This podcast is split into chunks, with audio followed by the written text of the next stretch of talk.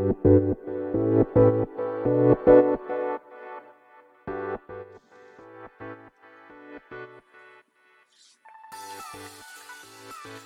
い、始まりました。本を読んでは独り言ラジオ。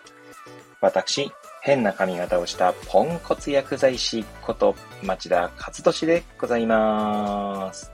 はい、というわけでですね、今日も読んだんだか読んでいないんだか、積んだんだか積んでいないんだか、といった本たちの中からですね、一冊紹介しながら、ゆるーりと語っていきたいと思います。はい。というわけでですね、本日ご紹介する本は、え私たちはどう学んでいるのか、創発から見る認知の変化という本でございます。えーこちらですね、ちくまプリマー新書からですね、えー2022年6月10日、えー初版第1釣り発行となっております。著者はですね、鈴木博明さんです。えーこの方はですね、1958年生まれの、えー方で、東京大学大学院単位取得大学博士、括弧教育学。はい。えー東京工業大学助助手、えー、神原大学客員研究員を経て、現在、青山学院大学教授。あと、日本認知科学学会元会長、フェロー。はい。えー認知科学が研究領域であり、特に思考、えー学習における創発過程の研究を行っている。と、えー著者プロフィールに書いてあります。はい。まあ、こちらの本をですね、手に取って、まあ、こちらはですね、まあ、あの、サムネイルの写真を見ていただくと、まあ、もしかしたらよく見ればわかるかもしれないんですが、まあ、付箋だらけなんですね。なんで一度、まあ、目を通したと。まあ、付箋を貼りながら目を通したという感じでございます。はい。で、まあ、手に取ったきっかけというのはですね、えっ、と、 Voicy の荒木博行のブックカフェ。はい、えー私ですね。まあ、一応、なまあ、なんだろう、コメント職人の部室というグループにも所属させていただいておりまして、まあ、毎日コメントしているんですけれども、まあ、そんなこともあってですね、まあ、その、ブックカフェでえー取り上げられた本とかもですね、まあ、読んだり買ったり積んだりといったことをまあ繰り返しているんですけれども、まあ、こちら、その、荒木マスターがですね、以前紹介していた本なんですね。はい。確か3回には、あ、じゃあ全部で5回ぐらいやったんじゃなかったかな。多分、各章6回か。だった気がしますね。はい。各章を1回、えー、1回で1章という形で、確かご紹介されたと記憶しております。はい。で、まあ手に取ったと。はい。で、ちくまプリマ新書というですね、まあまあレーベルがですね、えーどちらかというと学生向けというか、まあ若い人向けというか、はい、に書かれている本なので、比較的サクサク読める本かなと思いますし、まあただですね、そうは言ってもですね、まあ私なんかのそのポンコツ野郎の中 にはですね、えー、なんて言うんでしょう。ちゃんと理解できてるかどうかは、まあ、甚だ、まあ、私自身のですね、えー、私自身疑問ではありますが、まあ、あの、なんです、とても思い出深い本になっております。はい。ということでですね、まず、えーそんなきっかけを、えー 語らせていただいた上で、えー本の紹介に行きたいと思います。まずですね、帯ですね。はい。表紙、表ですね。の帯の文言を、えーえーなんだ、紹介していきたいと思います。勉強する前に知っておいて損はない。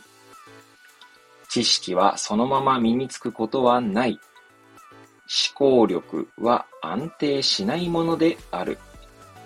練習しても簡単には上達しない。ひらめきは突然生まれない。はい。ここら辺なんかはですね、結構、まあなんていうんですか。なんつうんですか、例えば練習すれば必ずすぐ上達するみたいな、そんな、まあ、幻想というか、まあ、そんな、なんだろうな、そんな考えになりがちなところに対してなんですね、まあ、アンチテーズと言いましょうかですね。まあ、そんなことが、えー、書かれているんじゃないかな、なんて思いますね。まあ、実際 一般的に言われているその、まあ、学習というか、まあ、勉強というか、教育というところとの、なんだろうな、イメージとは、ちょっと違う視点をですね、この本は、ま提供してくれる本ですので、はい。まそういうのもあって、ここにそんなものが書いてあるのかな、なんて、改めて思いましたね。はい。じゃあ、裏ですね。はい。背表紙というんでしょうか。あの、バーコードが記載されている方の、えー、帯ですかね。まあ、帯の前にですね、その、なんていうんですか、カバーに書かれた文言から紹介していきたいと思います。教育現場では、これまでのイメージから間違った学習観が広まっている。その弊害をなくすために、認知科学の視点から学びの実態を科学的に明らかにする。はい。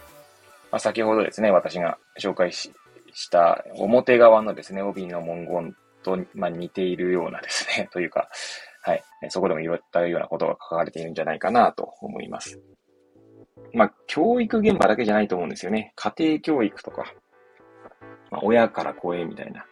まあ、そういったところのですね、なんかこう、これまでのイメージというのとはま違った、まあ、視点での、なんだろうな、新たな気づきを与えてくれるような本なんじゃないかなと思います。はい。そしてですね、えー、っと、バーコードのついている、えー、なんだ、背拍子っていうんですかね。はい。そちら側の、えー、帯の本言を紹介していきたいと思います。うまく問題を解くためには、情報、そして記憶という認知的リソースと、それを用いる状況が提供するリソース、かっこ、つまり問題の文脈情報を組み合わせて知識を構築するという作業が必要となると述べた。一方、教えているのは情報なのであり、それは知識の素材に過ぎない。公式、解放だけを教えられて応用問題を解けと言われる生徒たちは、いわばカカオ豆だけを渡されて、さあチョコレートを作りなさいと言われているようなものなのだ。かっこ本文より。はい。まあ、本文のですね、まあ一文というか、まあ一箇所がですね、まあ、紹介されていますね。はい。ね、まあ、これを読みながらですね、まあ、これ読んだの結構もう、半年前ぐらいでしたかね、この本私一度読んだのが。はい。で、まあ一度目を通して放置しているわけなんですけど、まあちょっと記憶が蘇ってきたりとかしてますね。はい。ではですね、目次の文言を紹介していきたいと思います。こちらの本はですね、全部で6章で構成されておりまして、ページ数の方はですね、えー、と、この本はですね、実は後書きというものはなくて、まあ、最後6章が終わったらですね、まあ終わりなんですけど、216ページですね。はい。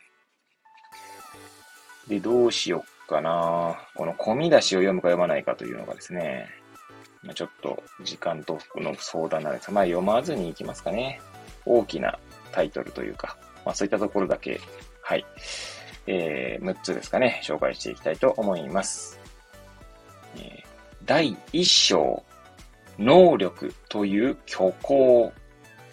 虚構体ですね。なんつうか、偽物という、偽物じゃなくて、なんつうか。虚偽の発言ですね、みたいな虚偽の虚ですね。まあ、嘘みたいな感じですか。はい。で、こうは構造のこうですね。はい。え第2章、知識は構築される。第3章、上達する。え練習による認知的変化。え第4章、育つ。発達による認知的変化。第5章、ひらめく。洞察による認知的変化。第6章、教育をどう考えるか。はい。というわけでですね、まあ、全部で6章でございますね。はい。さあ、どうしていきましょうかね。いや、なんか、前ですね、以前なんだっけな。別の本ですね、一度こう、付箋だらけにした本を紹介したときには、まあ、メモをですね、ひたすらもう読み上げるということをね、えー、ポストイットに書いたメモをひたすら読み上げるということをしましたけれども、こちらはですね、まあ、メモは取ってないんですね。まあ、ただですね、一度こう、フィルム付箋だらけにはしてある、まあ、本でございますので、まあ、私も荒木マスターのように、えー、一章で一回のような感じでやっていくかどうかと今ちょっとま悩みながらですね、はい、えー、思っておりますが、まあそうですね。ちょっと初めての試み、初めてではないな。この間ケアとは何かでもね、そんな試みをしましたけれども、何回かに分けていっていきましょうかね。てかなんかこう、で以前のようにですね、この付箋の箇所をですね、読み上げるみたいなことはしないんですけど、まあ、ちょっとですね、私もこうパラパラと、今もう一度読、なんて言うんですか見返しながら、はい、えー、紹介していきたいと思います。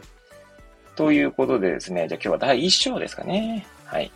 能力という虚構という、えー、まあ、部分でございますけれども、はい。で、こちら一応込み出しの方ですかね。まあ、見出し、えー、6つの見出しで構成されておりますけれども、はい。そちらを、まあ、紹介していきたいと思います。第1章だけですね。はい。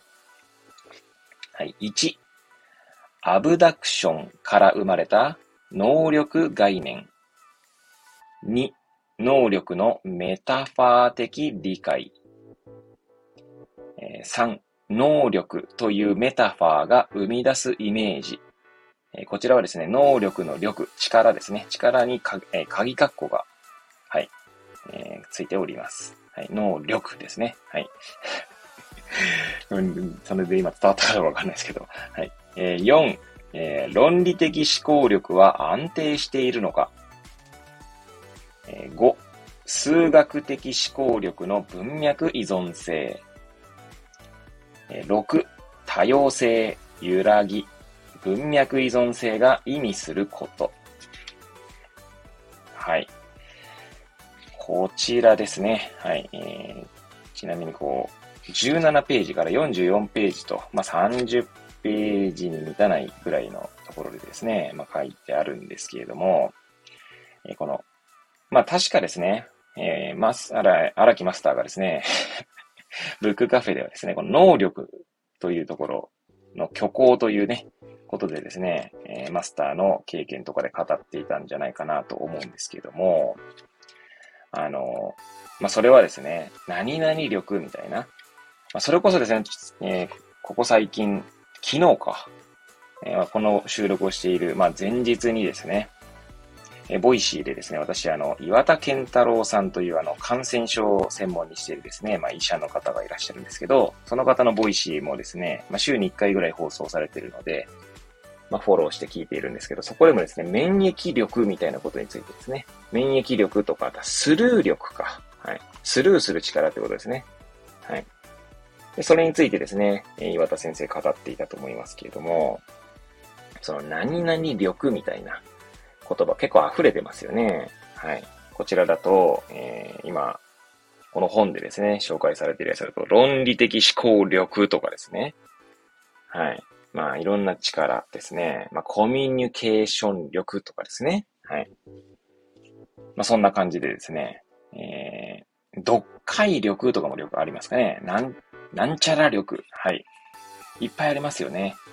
で、それっていう、その、そういった言葉にすることでですね、なんかその力というものが、まあ、その人自身にですね、こうなんか宿っているというか、まあ、スキル、なんか、えスキルというか、なんていうんですかね、あの、ゲームですね、RPG とかのゲームで言えば、えー、なんかこうスキルを獲得したみたいな、魔法を手に入れたみたいな感じですね。例えば、コミュニケーション力あるよね、あの人とかですね。そんなことで語られると思うんですけど、あるいはそのコミュニケーション力が高い低いとかですね。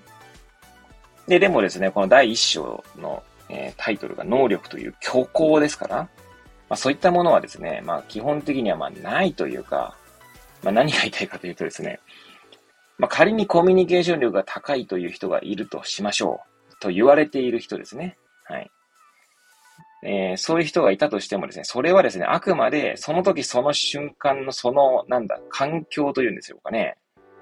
えー、その場にいる人との、まあ、相性だったりとか、まあ、あるいはですね、まあ、その場の環境、つまりめっちゃ例えば、まあ、私の現場の話で言うと、めっちゃ、えー、患者さんがいっぱいいる薬局の中でですね、そのコミュ力を発揮している、コミュニケーション力を、まあ、発揮できないわけですよ。なるべくその患者さんを待たせないようにっていう、えーえー、気持ちが働くので、その人一人一人にですね、こう、めちゃくちゃこう、親身にな話を聞いてですね、その人の、えー、なんていうんですかね、思いを引き出すとかいうことがですね、まあ、できにくいというか、まあ、やろうとまできるんですけど、まあ、しにくい環境にあるわけですね。そうするとそこのコミュニケーション力みたいなものが仮に私にあったとしてもですね、ま、発揮できないわけですね。はい。まあ、あるいはですね、あの、相性ありますね。めちゃくちゃこう、せっかちな患者さんだったりとか、急いでいる患者さんですね。あとは、まあ、そもそもあまり語らない患者さんとかだとするとですね、まあ、そもそも、こう、コミュニケーション力みたいなもし仮に私にあったとしても、まあ、発揮できないってことはあるかもしれないですね。なので、なんかそう、何が言いたいかというと、コミュニケーション力みたいなものがですね、まあ、あたかもその力としてですね、えー、人に備わっているように見えるというか、そのように語られますが、まあ、そんなことはなくて、そういうものがですね、結構文脈に依存するよということがですね、まあ、書かれていたんじゃないかなと。確か、まあ、記憶しておりますし、確かマスターもそんなことでですね、語っていたと思いますし、はい。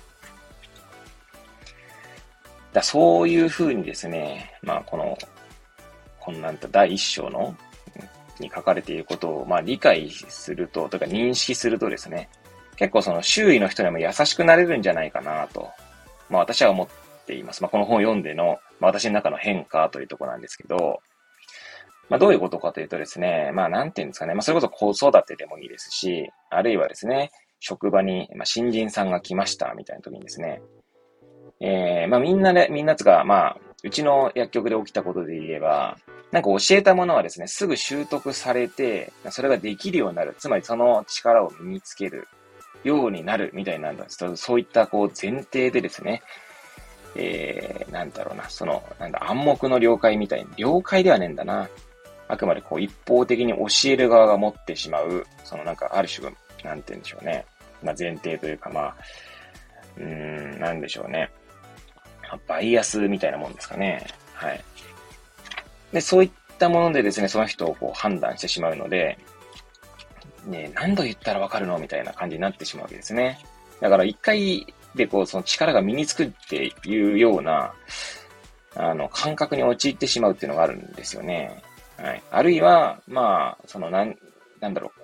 ある、ある時その瞬間にですね、あ、この人ってこういう力があるんだなと思ってしまったら、それがまあですね、その人の、まあ、なんつうんですかね、その人を判断するときの、まあ前提というか、まあそれこそバイアスみたいになってしまってですね、それを前提にですね、こう、えー、その人を見てしまうっていうことが起こり得るんじゃないかなと思いますし、まあ実際そんなことはいっぱい起こってんだと思うんですけど、まあそうするとですね、なんか私なんかもですね、あの、まあ、なんつうんですか、結構人前で話をしたりとかですね、はい。してきたので、まあなんか多分ですね、おそらく実際に働いたらですね、いや、あの時あんなこと言ってたのに、大したことねえなとか思われるんじゃねえかなとかって、ちょっとまあ怖かったりもするんですが 全然力ねえじゃん、この人、みたいにね。まあでもまあ、それはそれでもですね、私自身はまあ、まあそんなもんだよと。まあ全然できない、できない自分がいるなっていうのはですね、あらあの、いつも認識してですね、まあ、あの、いるつもりなんですけれども、まあ何が言いたいかというとですね、この能力という虚構、つまりその虚構にですね、まあ皆さん知らないうちに支配されてるってことはあるかもしれないんですよね。はい。なのでまあそこの前提からですね、この本は、そんなものは虚構であるというところをですね、教えてくれる本ですので、まあ、私自身ですね、自分にも優しくなったりとかですね、まあ、他者にも優しくなれるっていうところがですね、まあ、この本のきっかけにして、まあ、なったんじゃないかなと、まあ、思っております。はい。ということでですね、まあこの本、えー、まあ今日は第1章でですね、語らせていただいて、まあそろそろ20分を経過しようかな、しようというところですので、まあ今日のところはここで終わり、終えたいと思います。また機会を見つけてですね、まあこちらの方も紹介していきたいと思いますが、はい。えー、今日のですね、まあ教訓、教訓ではないな。今日紹介したことは、まあ能力っていうのは、まあ虚構だよと。それを前提にですね、まあ日頃、えー、人と接していくといいんじゃないかなという、まあ私の気づきを紹介させていただきました。はい。まあ次回いつになるかどうかわかりませんがですね、まあ一度読んだ本ではありますので、また機会を見てですね、収録していきたいと思います。はい。ということでですね、えー、また次回お会いいたしましょう。えー、ごきげんよう。Thank you.